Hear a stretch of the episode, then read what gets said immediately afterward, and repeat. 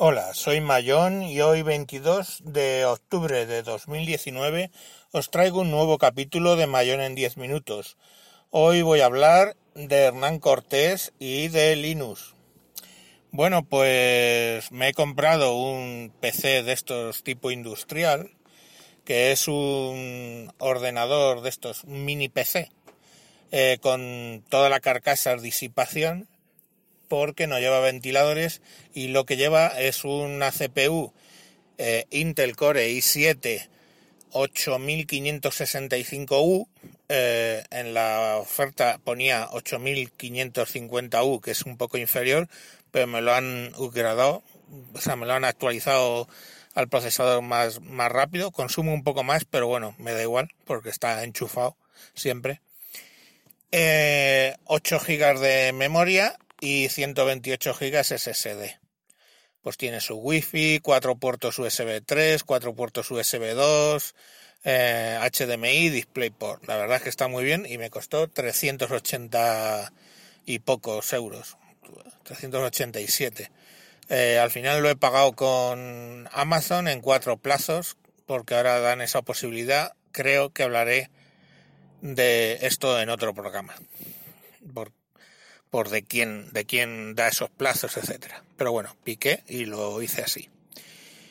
Eh, bueno, entonces me venía con Windows 10 Pro con una licencia funcionando. Además lo comprobé porque me di de alta, o sea, me al configurar el Windows te pide que te des de alta con tu usuario de, de Microsoft y te das de alta con Microsoft, vas a la a, los, a la cuenta, al account, Microsoft Account, y ves la clave de licencia. Con lo cual, la próxima vez que me identifique, si ese equipo me vuelve a identificar, instalarle Windows y me vuelve a identificar, automáticamente instala la, la licencia de Windows 10 para ese equipo. Bueno, ¿y por qué digo esto? Pues porque borré todo a saco paco e instalé Ubuntu eh, Linux, Ubuntu Linux 18.04. Ya sé que acaba de salir la 19.10, pero instalé la 19.4 a prueba en un equipo la otra vez y, se me lió, se me lió parda. Eh, pese a utilizar el mismo sistema de, de salida de vídeo, o sea, que decir, eh, sale por HDMI y lo convierto en DVI, que es mi monitor Dell 2005, que, tiene ya unos años. Bueno, pues eh, aquí no tengo problemas como tuve en otro Linux antes del pues que los colores no salieran bien. Se le ve perfectamente, funciona muy bien el Ubuntu y ya está. Lo siguiente que hice es que esto es como Hernán Cortés. ¿Qué hizo Hernán Cortés cuando pisó las Américas? Pues cuenta la leyenda de que para evitar que se volvieran quemó las, las naves. Entonces lo que he hecho ha sido vender el, la Surface 3 Pro y actualmente ya en casa, pues menos un i3 del año el guano que tiene mi hijo para hacer cosas de Python y bueno, mi jastro, pero yo le llamo a mi hijo. Y para hacer cosas de Python y para hacer algunas cosillas con, con una Wacom y el sketch este para dibujar sus mangas y sus cosas, pues quitando eso yo no tengo ya equipo eh, Windows en casa, con lo cual pues eso, he quemado los barcos, he vendido la Surface 3 Pro, este viene a rendir como un poco más del doble que, que la Surface 3 Pro, que era un i5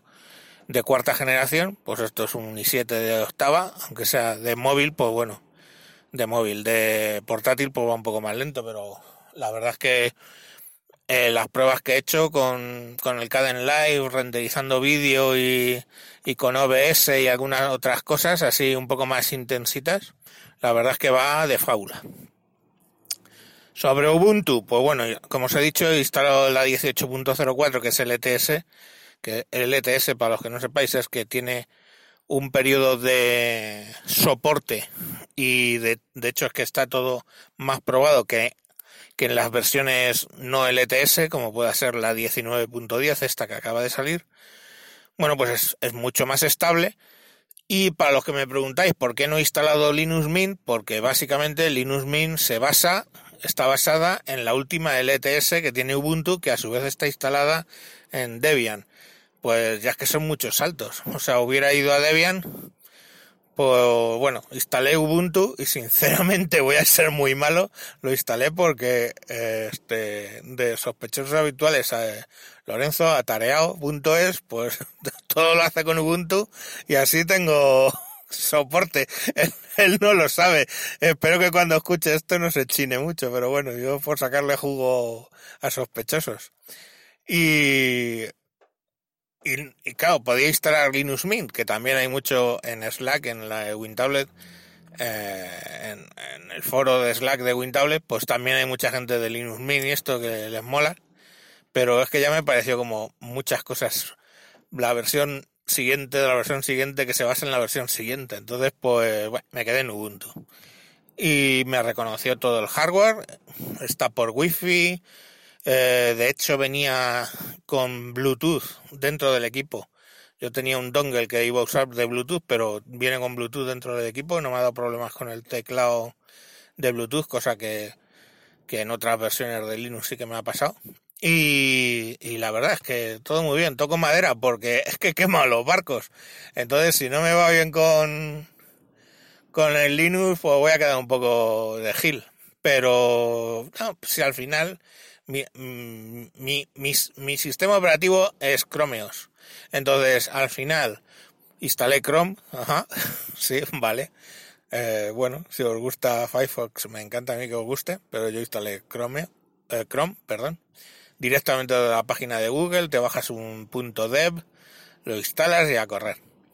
Y muy bien, la verdad. Y entonces, como os digo, mi sistema operativo es Chromeos, pues ahí tengo yo mi procesador de textos, mi hoja de cálculo, mi programa de presentaciones, todo mi nube, que por cierto, el, me gusta de Ubuntu 18.04, que en lo que es el explorador de archivos, directamente puedes, si metes tu cuenta de Google en, en Ubuntu, te popula toda tu nube, no sé qué tal irá, pero bueno, tardó un poco en popular, porque da si no salía, no salía, no salía, digo, bueno, pues ahí te quedas. Y al cabo de Dios te salve llegué y estaban todos los archivos ahí. Genial, no sé lo que hacen y tampoco me interesa mucho porque generalmente los abro directamente desde el navegador. Entonces, claro, pues tampoco eh, instalé, porque a la hora de instalar Ubuntu te da dos opciones, o instalar todo o instalar la mínima. Y la mínima es con el Firefox y, y poquito más. No instala casi ninguna mierda.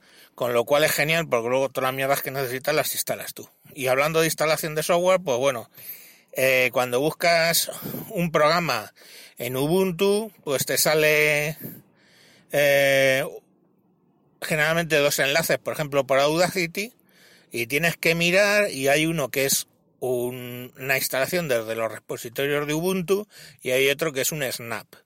Y yo les tengo mucha manía al snap porque es que te duplica muchas cosas. Pero al final hay que reconocer que cuando miro en el snap de Ubuntu, la versión es la 2.3.2 de Audacity, mientras que si me voy al repositorio es la 2.2.1. Entonces, ¿para qué coño voy a tener una versión más antigua? Entonces instalé el Snap. Y lo mismo me sucedió con Live, que es el que yo utilizo para editar vídeo. Si voy al Snap, pues está en la versión 19.10, creo que es, o 19.08, creo que es, que es la de agosto, de, del 19 de agosto y si, y si no, pues es, en, eh, digamos, en los repositorios será la versión 16, no sé cuántas. Entonces, bueno, pues es un incordio los snaps, porque luego además te crea un directorio donde guarda los archivos y eso, pero bueno. Instalé también Visual Code, Microsoft Visual Code Studio, para, porque estoy haciendo cosillas de Python. Y creo que el otro que hice fue... No, miré a ver qué versión tenía de Python y era la 365, me parece, algo así. Y digo, vale, suficiente. Está la 3.7, pero me da igual, tampoco es que me vaya a aportar gran cosa. Y luego, eh, pues instalé OBS, OBS Studio. Y bien, la verdad, ningún, ningún problema. Eh, OBS se instala desde, de repositorios aparte, pero bien, fue todo rapidito y bien. Así que, como dicen los ingleses, so far, so good. Veremos lo que me dura. Y si no, tengo que coger unos, juntar unos cuantos tablones y hacerme un barco para volver para España. Bueno, a bueno, a contarle salió bien. Bueno, pues nada, hasta aquí el programa de hoy. Un saludo y hasta próximos capítulos. Adiós.